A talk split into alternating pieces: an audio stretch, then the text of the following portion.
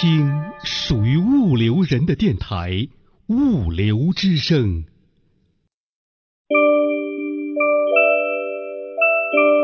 南来北往物流人，一起听听物流课，听得懂的物流大讲堂，都在手机 APP 物流课。物流大讲堂开讲啦！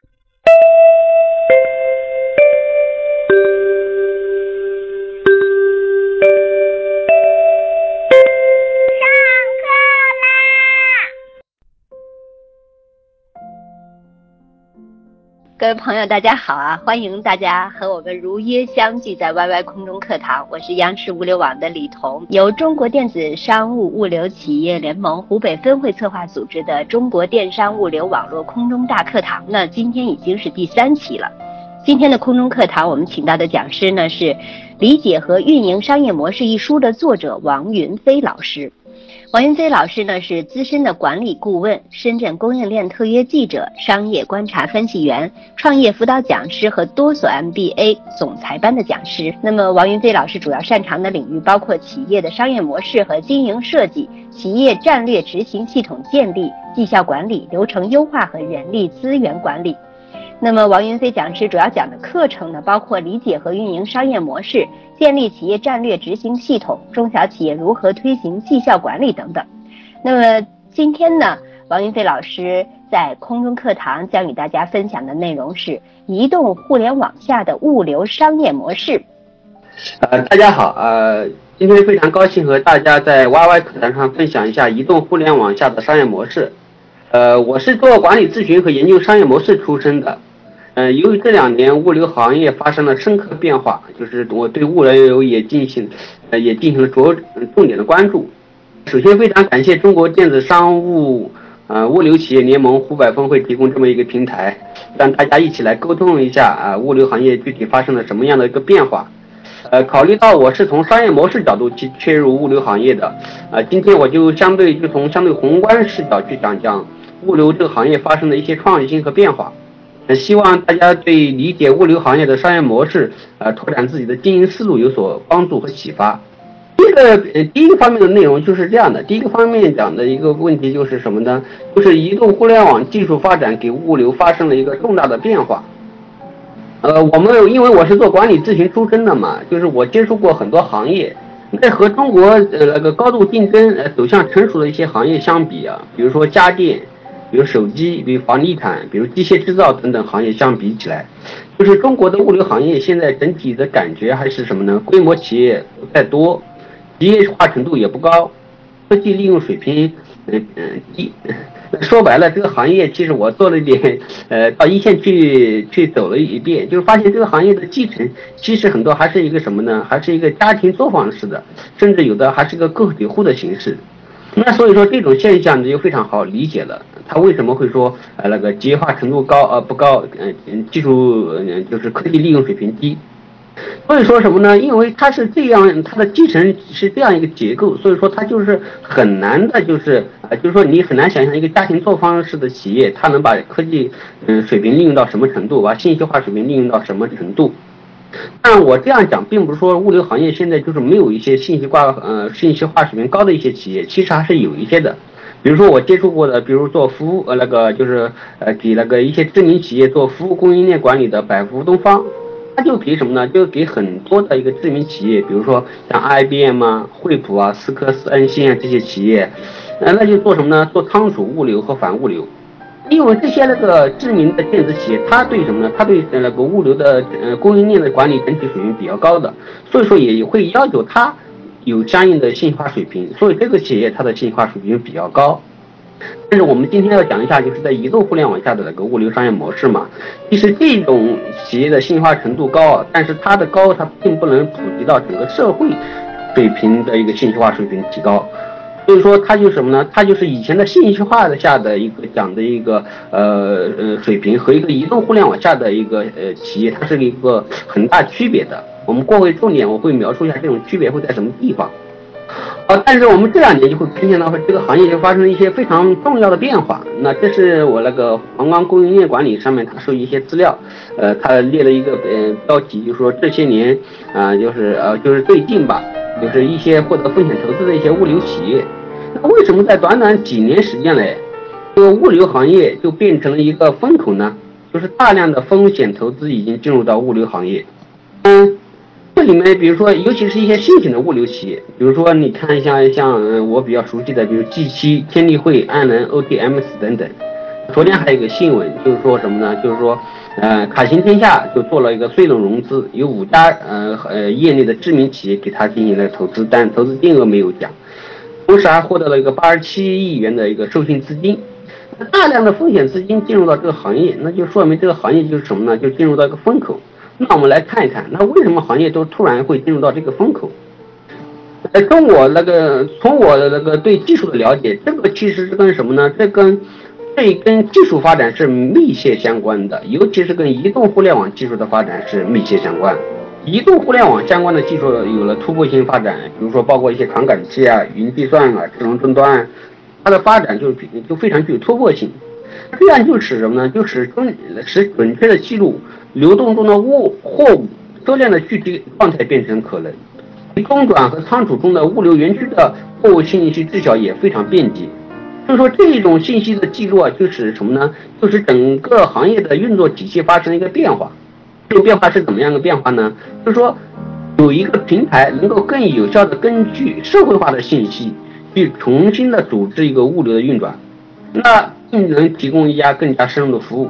而以前的信息化的，而以前呃讲信息化的物流企业，一般是基于自身的它的物流信息、它的货物流转信息进行进行一个组织生产的，而有的移动互联网平台，它是基于整个社会的运力信息去进行信息组织和整合的，这是一个非常深刻的变化。这个其实就是什么呢？这个其实就是利用移动互联网这个工具啊，把分散的社会物流各方面那个信息进行集中化。能站能够站在一个什么呢？整个社会化的角度去分配整个物流资源，啊，这是其实是什么？这是一个中国企，这是一个就是移动互联网解决中国物流嗯物流小而散现状的一个独特路径。这点上，其实我可以稍微讲两句。这一点是什么呢？比如说中国的物流发展路径啊，和美国就嗯有非常大的一个差别。美国的物流市场就是相对来说非常的成熟。排在前两位的市场的物流公司，比如说一个美国快递公司，还有一个联邦快递公司。我去查一下，他们的营业额总额达到了千亿级、千亿美元的规模。相对来说，就是什么呢？就垄断了美国的一个快那个物流和快递市场。所以说，他们这种企业，它的程度就是它的信息化程度，就这两家企业的信息化程度，就代表了整个社会的信息化程度。就是说，美国的它的社会的信息化程度，主要就是依靠什么呢？主要前几家垄断行业的一个信息化程度来体现的。但是我们国家的物流呢，发展呢则有点不一样。就是我们国家的物流，它必须要借在借助一个什么呢？借助一个平台性的公司，为许多小而散的物流企业提供各种信息和增值服务。这两个发展路径是不一样的。那我刚才讲的第一部分就是什么呢？就是中国的物流行业发展的路径和美国的发展路径是有非常的不同的。那第二点我就开始讲一讲，那是中国的企业，呃，中国的物流行业它的发展路径会是什么样的一个模式？其实物流行业就是移动互联网对物流行业的改造，其实它是有一个各种套路的。我自己概括了一下，就是它是这样有四个大的一个流程。这个流程就是什么呢？就是说，首先是利用移动互联网相关技术。比如说以行业的某个问题为突破点，比如说以有的有以车的，有的以园区的，比如以以那个专线的为突破点，就设计出一个什么呢？设计出一个解决方案。因为这个，因为这个解决方案很好的解决了行业的一个问一个问题，它就会什么呢？它就会聚集人气，最终就会就变成一个什么呢？最终就会变成一个物流整个行业或物流下面细分领域的一个平台。这个平台一旦形成以后，它就马上就出现了一个非常深度的价值，这是因为因为连接产生的一个价值，就大量的人啊那个车辆货物流转信息呢聚集在一起啊，它肯定会产生什么呢？会产生连接和交互。这些大量的连接和交互被平台收集到了，这个过程就相当于什么呢？就相当于平台发现了使用人群更为个性化、更为零碎的一些需求，那平台呢就会根据这些。呃发现会开发出一些什么呢？开发出出一些新的功能和服务，这就是一个平台的新产品和增值服务开发的逻辑。当然，因为物流行业它所涉及的链条比较长，这个就这这个逻辑相对来说讲是非常清晰明了的。它其实真正说什么呢？它是一个做就比说的难的一个过程。就真正做到，其实它有非常好的好的要素。这个逻辑相对来说是一个比较清晰的逻辑，但是其实要真正能做成一个平台，其实要对这个行业，第一他对这个行业要了解程度非常高，知道这个行业真正存在的问题是什么，行业的一些潜规则是什么。行业行业问题改进的步骤是什么？这些等等，这首先是一个商务逻辑，它并不是，呃，这个商务逻辑就是高于技术逻辑的。好，这是第一步，这是你要对首先这个行业非常清晰。第二就是什么呢？第二就是你要对会，次就是现在呢，就是你要想进入这个物流行业时，你还要讲一些什么呢？你要找一些比较清晰的切入点。现在这个行业进入这个行业的切入点非常重要。因为现在啊，这个行业什么呢？已经有一些新型的物流公司了。如果你只是简单的模仿市面一些平台一些公司，你现在成功的性可能性比较少。你要能结合你自己的资源去找一个独特的切入点。第三个就是说，当然要想做一个平台，初始的资金投入和技术储备这是必不可少的。而且我现在估计，现在想做一个平台的话，估计最少的初始投入资金是要千万级别的来计算。最后一点就是什么呢？最后一点就是一个行业内要有一定的人脉积累。物流这个行业其实，呃，因为它还没有高度竞争嘛，所以说，嗯，可能比如说我我就知道这个物流行业，比如说它有一个十三兄弟啊，这之类的一一些圈子，就是这个行业它的有还是有一定的圈子和江湖的。如果你完全没有一定的经验和人脉啊，想做好平台，可能在资源的保证方面，可能相对来说有一些困难。当然，对这个物流平台，就相对来说是什么呢？物流平台是一个非常具有商业价值的一个平台。如果你要真的有实力，又有一定的雄心啊，对于物流，嗯，你还是可以去什么呢？去可以去，嗯，去努把力去做这个平台。对物流行业来说，现在的移动互联网平台型公司啊，在物流行业还是属于一个春秋战国时期，个格局还没有完全定下来。如果再过五，呃，再过，我估计，如果这个时间窗口，如果再过三到五年，这个行业，那就是移动互联网平台型公司在物流就相对比较成熟了。几个大的平台会占领这个，呃，市场的绝大部分份额。所以说，建立物流型平台的那个机会啊，就在这几年。好，这就是一个平台，呃，这是一个平台建设的逻辑。好，那我们再看一下这个。呃，我们刚才讲一下，那这个平台建设它最终要达到一个什么样的目的和一个趋势？那就是我们必须要看一下整体的大趋势是什么。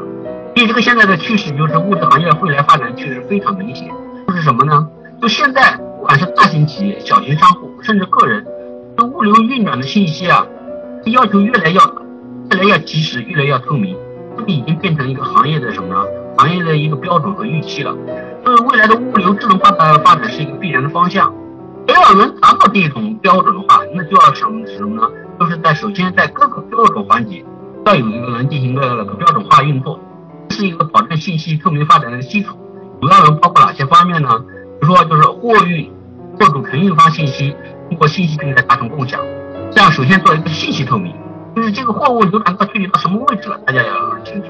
在物流行业更多的要进行什么？要进行一个机械化操作。那客服人员操作或者情绪不稳定带来的一些额外损失，这是一个物流，尤其是规模型物流公司内部做的一个细那个呃细线路化的过程。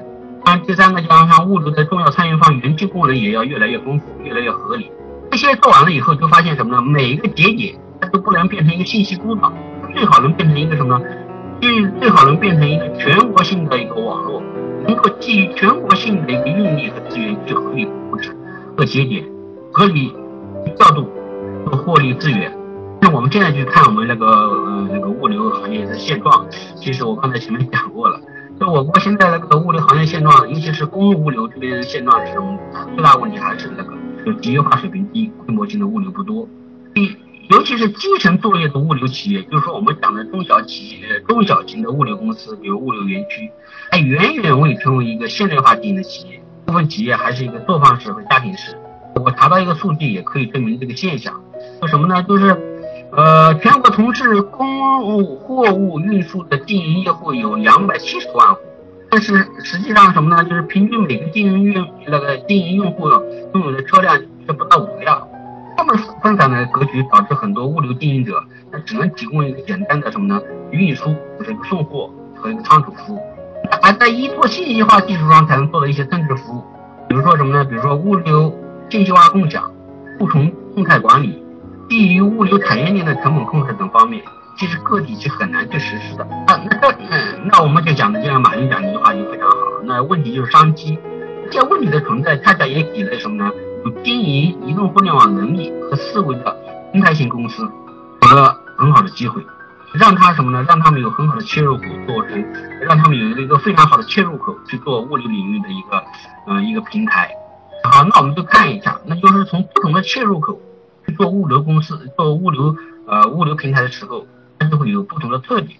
比如说，我举几个我比较熟悉的一些那个新型的呃基于移动互联网建设的一些平台型公司。比如说，你第一个我可以讲一下一个 G 七，G 七 G 七是什么呢？G 七它是它是它的核心是从一个单点改善。那它单点改善呢？单点改善改善什么呢？它单点改善的是一个就是呃货车这货车送货这这个呃这个切入点。那当初汇通天下当初找的切入点就是一个非常实际的问题。这个问题就是什么呢？就是说，不同的货车，呃，那个司机开货车油耗差别特别的大，一个月行程两万公里的卡车，一个好的货车司机和差的货车司机，油耗的差别能够达到两万到三万，这就对一个小型的货运公司的利润产生了非常大的影响。那么，怎么定位一个好的货车司机和差的货车司机呢？就变成了一个非常重要的事情，尤其是对中小型物流公司，变成一个非常重要的事情。确切的讲，就是在以前，在那个移动互联网技术发展成熟之前，主要还是凭着经验管理或者事后管理。那这种经验管理和事后管理带来的问题是什么呢？因为过程不透不透明，里面扯皮的事情、所以事情还是非常多。就是到最后就是什么呢？就是说要要用很江湖的问题去解决，就谁讨价能力能嗯讨价讨价能力强，谁就能解决。所以说这对行行业来说呢，就是说呃一个就像一个痛点一样，就是长期。得到解决，机器就解决了什么问题呢？机器解决就是用移动互联网工具，也就是用机器的工具，可以全程的追踪司机的驾车的行为。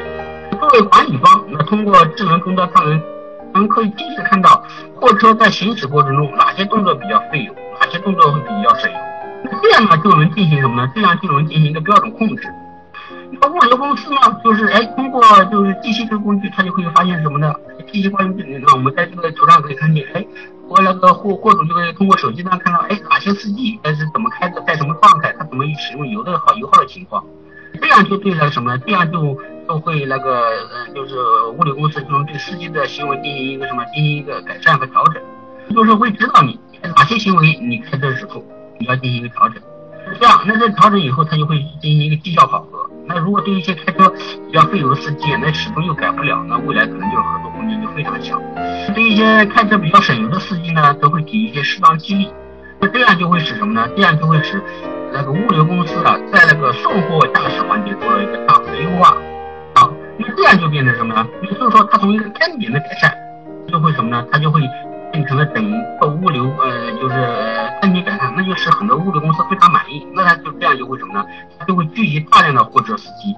我们要注意，这些大量的货车司机并不是机器公司本身的，而是社会化的货货车司机。那这样，大量的社会化的货车司机会有人聚集在起来的时候，他就会许多，它就会产生许多强的相关联的需求啊，比如如何降低控车率啊，如何找到长期的供货方啊。可不可以利用我的行车记录去做一些呃金融方面的，比如呃资金借贷等等方面活动？这些需求就什么呢？这些需求就可能未来就变成了一些新的产品。那那同时对机器来说，它就说什么呢？这个平台提供一些增值服务。嗯，我讲的机器这个案例就是什么呢？就是从一个点，就是驾车货车驾驶货车司机改善这个点，去改善整个行业的。啊，还有一些别的点，我再讲一个，就是呃我比较熟悉的天地会。天地会也也也是一个天地会，它的切入点是什么呢？天地会的切入点是一个从一个行业的参与方切入进来的。比如说，作为一个作为什么，就作为联系那个产业链上下游重要的枢纽的纽带，就是物流园区。那它其实是什么呢？它是一个物流各项活动开展的一个重要载体。但是其实呢，这个载体它发展的也并不是特别的好。为什么说并不是特别的好呢？因为我们我们知道，就是说我们不能天然的去想想当年啊，物流公司在建设的时候啊，就是有统一规划、有功能定位啊等等，其实不是这样的。物流园区当初建设的时候，其实也当时也有很多的问题。哎，就什么呢？有有的人他是他想躲这个物流园区的地产增值的，有的时候呢，他建设的时候他什么呢？缺乏统一的规划。再点就是建设的人的水平又不高，比如信息化投入又不够，这样就导致什么呢？就是说它这个园区能够提供的一个综合服务就非常差。所以说这是什么呢？就是说物流园区它本身的经营也比较困难。所以说天津会就想到了一个什么呢？就想到了以物流园区为突破点，打造一个什么呢？生态型物流园区网络。那那天津会怎么去打造这个点呢？那天津会首先是他自己做出一套标准，这套标准是什么呢？是提高整个园区的一个整体经营能力。功能那个就是嗯那个就是规呃那个就是一提高了经营能力，它主要就帮他做一些功能规划、信息化提升，哎这样就是什么呢？那这样就是园区一看，哎我可以利用你这个信息化平台来帮我去做什么呢？来帮我去做，来帮我去做一个整体的园区的提升。当天地会把许多大量的园区都集中起来的时候，这样就会它会又形成了一个什么呢？它就会形成了一个全国性的网络。那这他们来说叫什么呢？全国线下公路港园区之间的实体平台就达成了一个地网，地网之间多个地网就联系起来，那然后它就会什么呢？就会把这些园区之间的交互和连接就会变成一个那什么呢？就变成一个信，就会这种信息会被收集起来，那就叫什么？就会形成一个信息的云平台，叫天网。就说这个里面就是什么呢？就是说它改变了整个园区的一个状态，改变了一个园区状态呢，这园区。那么就是呃，大部分园区现在大概有二十多家，这些园区都集中起来的时候，它就会形成一个什么？形成一个信息平台。这些信息平台呢，那就经天工会会提供，呃，他们就提供了一个相应的产品，提供了一个相应的产品，就是嗯，提供一个相应平台，是嗯，相应产品呢来收集呃园区之间的进行交互的一个数据，这样就形成一个信息平台。好，那这样就什么呢？这样就对于园区来说，首先它改善了园区的一个经营功能。它就提升了一个园区的一个整体的，这就是功能的设置合理性。三，也是作为核心的是什么呢？就这些园区啊，越来越多的园区加入到天地会以后，就产生了什么呢？就产生了园区和园区之间的一个信息交互。这样这些信息交互多了以后，就会造成一个什么呢？就是能能基于园区社会化的园区进行一个资源调配的过程。那这就是呢，我们在这里面看到一下它的一个产品设计思路，这上面和清晰的能够反映出来的啊。就是说什么呢？这就说天地会它也是什么呢？第一步它是改善园区，第二步是什么呢？它把园区之间进行连接起来，连接起来就是什么呢？就是把园区之间的信息进行交互。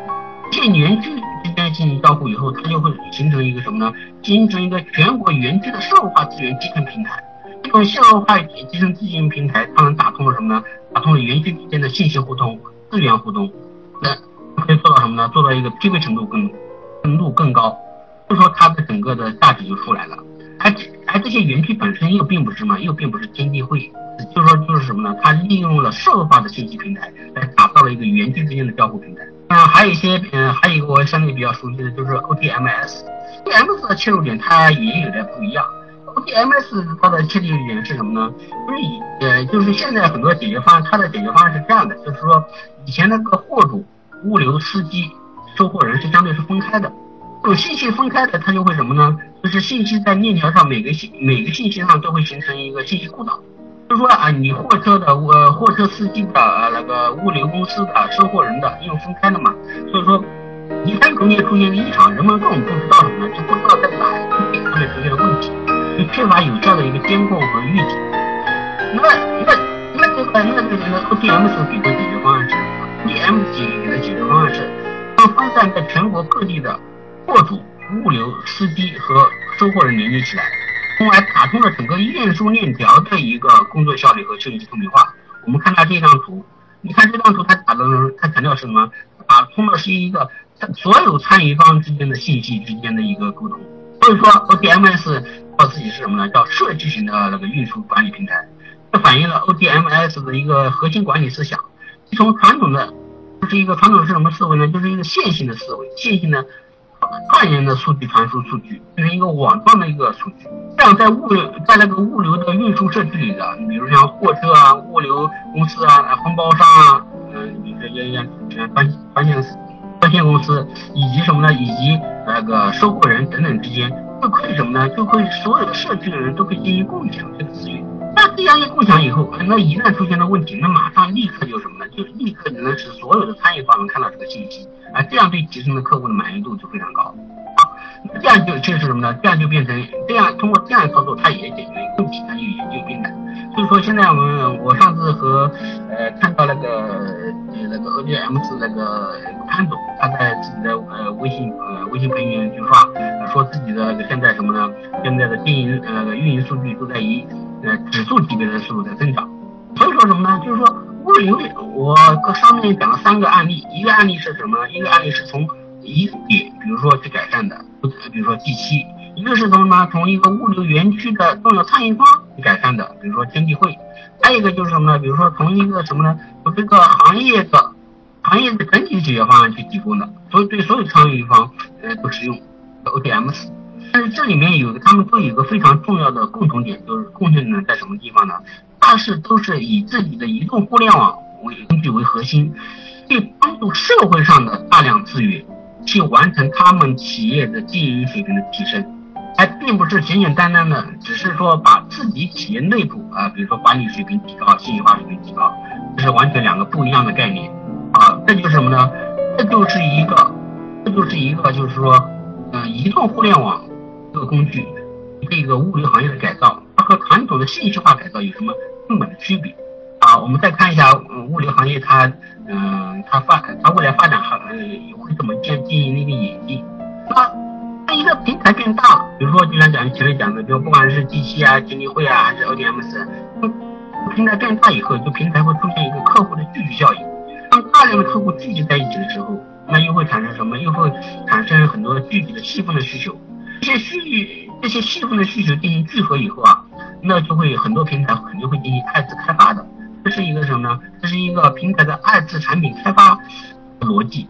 当然，你这些有。二次产品开发出来的很多逻辑，它呃，它开发出来的产品和服务啊，有的是在平台能力范围内，那这是个平台可能自己解决。但是大部分二次需求的开发可能是什么呢？不在平台能力范围内，那这时候就是什么呢？平台就要需要和专业的呃公司进行合作，来共同解决一些客户的问题。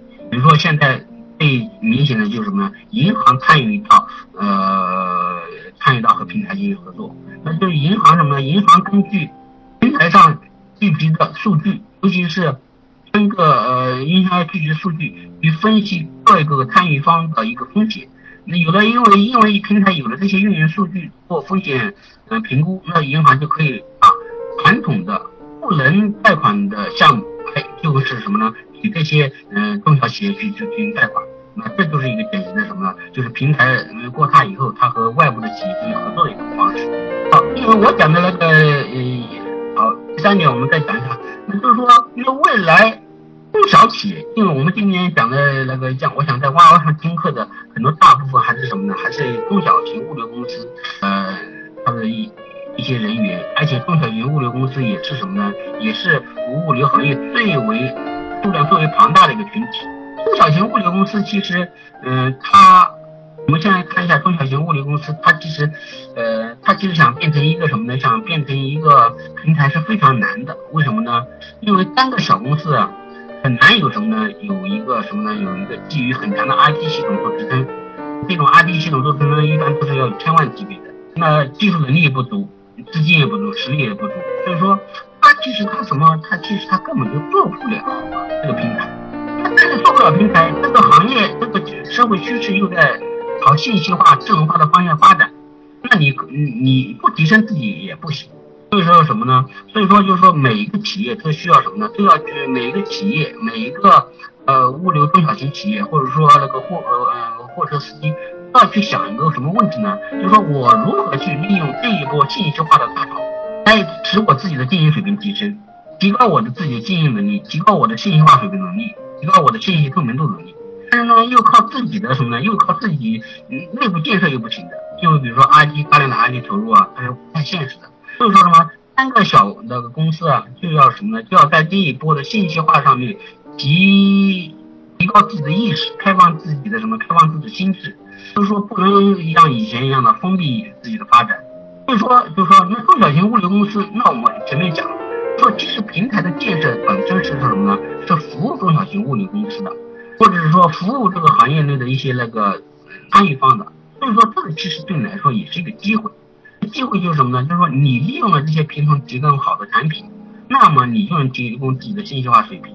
比如说，我讲讲的前面的，就是我讲的前面的一个那个天地会的案例。那天地会的案例就是一个比较典型的一个典典型的一个，就是说对中小企业来说，呃，它可以去参与的一个案例。那么为什么说呢？就是说，天地会它在平台快速发展的时候啊，还要依靠一下当地的资源、人脉、财力。作为平台合作本身就是开放的。这天地会的每个园区其实都是独立的项目公司，都是独立核算。在和平台进行合作的时候，比如传统的物流园区和平台进行合作的时候，你贡献自己的力量啊，变成他的合作伙伴，甚至成为他的股东，其实你就可以什么呢？你就可以变成这个快速扩张平台的一部分。其实这个有点像那个什么呢？像一个众筹创新的商业模式。其实我讲这个意思是什么呢？就是和平台找到合作点，是中小型物流公司必须要高度重视的问题，因为你不跟。大的平台合作，你其实是很难提高自己的什么呢？提高自己的那个信息化、透明化和智能化各方面的去提升的。如果还先前面讲一个，就讲一个像那个货运人机器一样，机器是什么？你用了机器的工具以后，你会发现，那么它有个非常大的后面一个信息平台，这种信息平台它会展示在手机上面。那这样你给客户就会非常清晰的看到什么呢？你会清晰的看到，哎，我现在嗯跑到什么地方了？啊，我在中途遇到什么故障了？啊，出现什么问题，我会及时给你汇报。那如果你要没有这个没有这个工具的话，你可能是什么呢？可能还要非常按照传统的方式，要打电话的方式就问，啊，你现在到底怎么样了？你遇到什么情况了？这样对什么呢？这样对客户方他的满意度很难提升。可能对你自己来说，你想。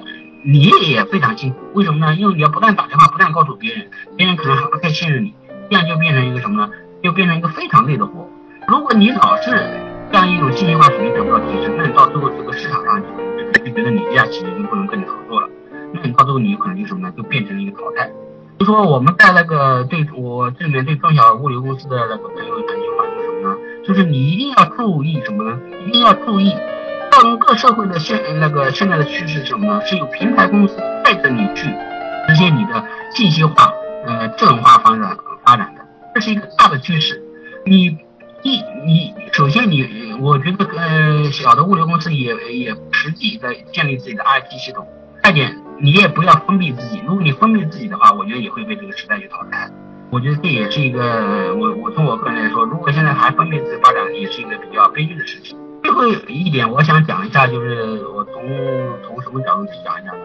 讲从整个社会和从整个社会现代化角度去讲一讲，就是呃互联网加的一个意义吧。就说其实互联网加概念是什么呢？总理大力提倡和倡导的。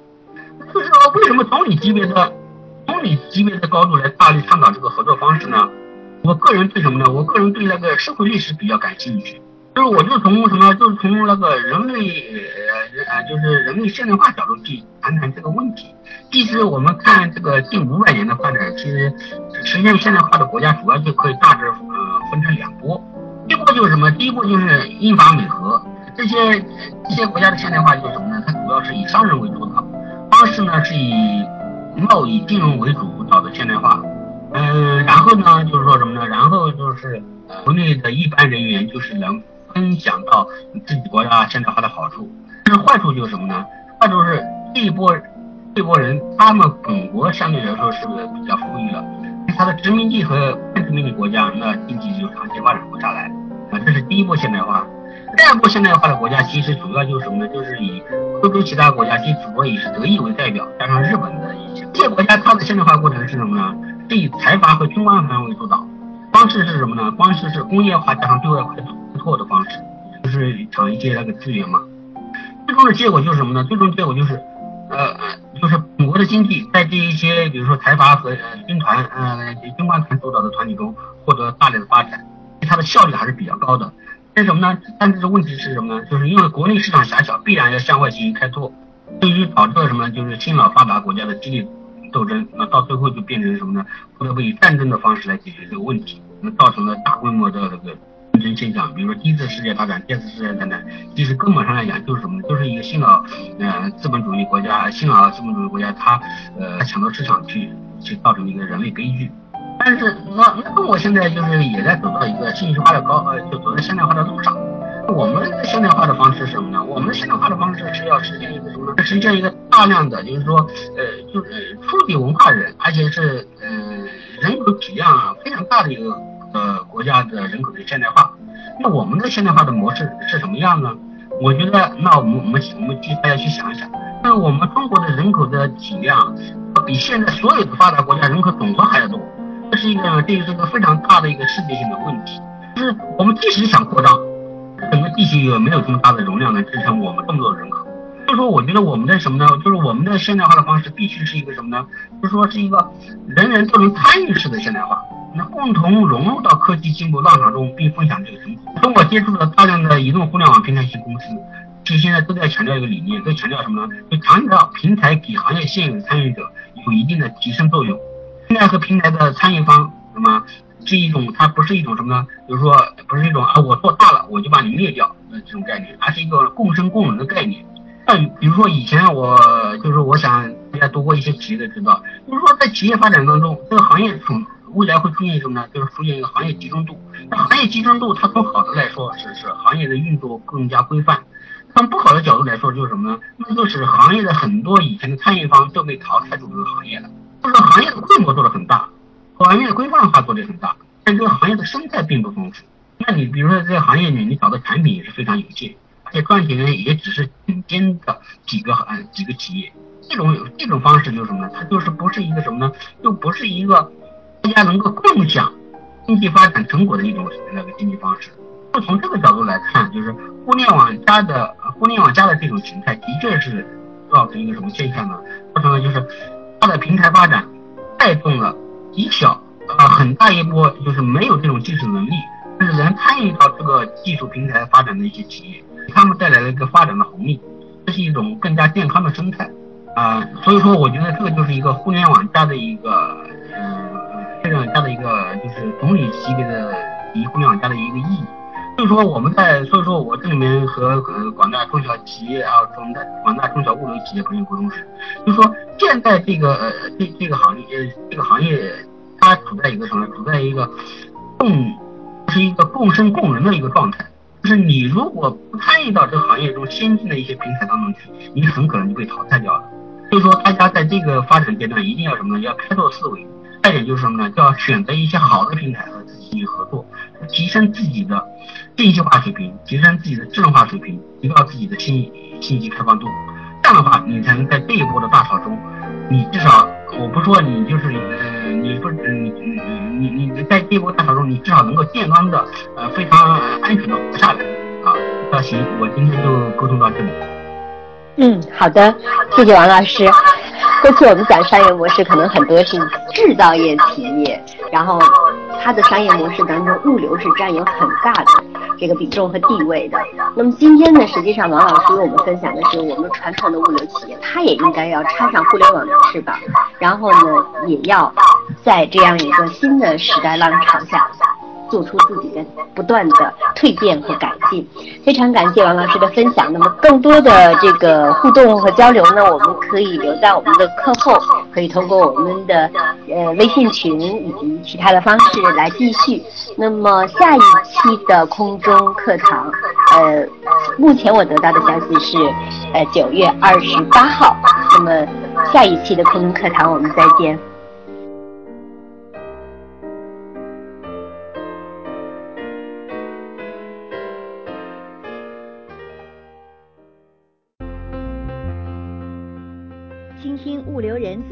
网络电台物流之声，您可以下载手机 APP 喜马拉雅或荔枝 FM，搜索电台物流之声，下载您喜欢的专辑，想听就听。还可以语音回复微信公众号物流文化，或将自己的声音文件或文字稿件发送至电子邮箱 cctv 五六 com at 幺二六点 com，审验通过的投稿就可以在物流之声发布了。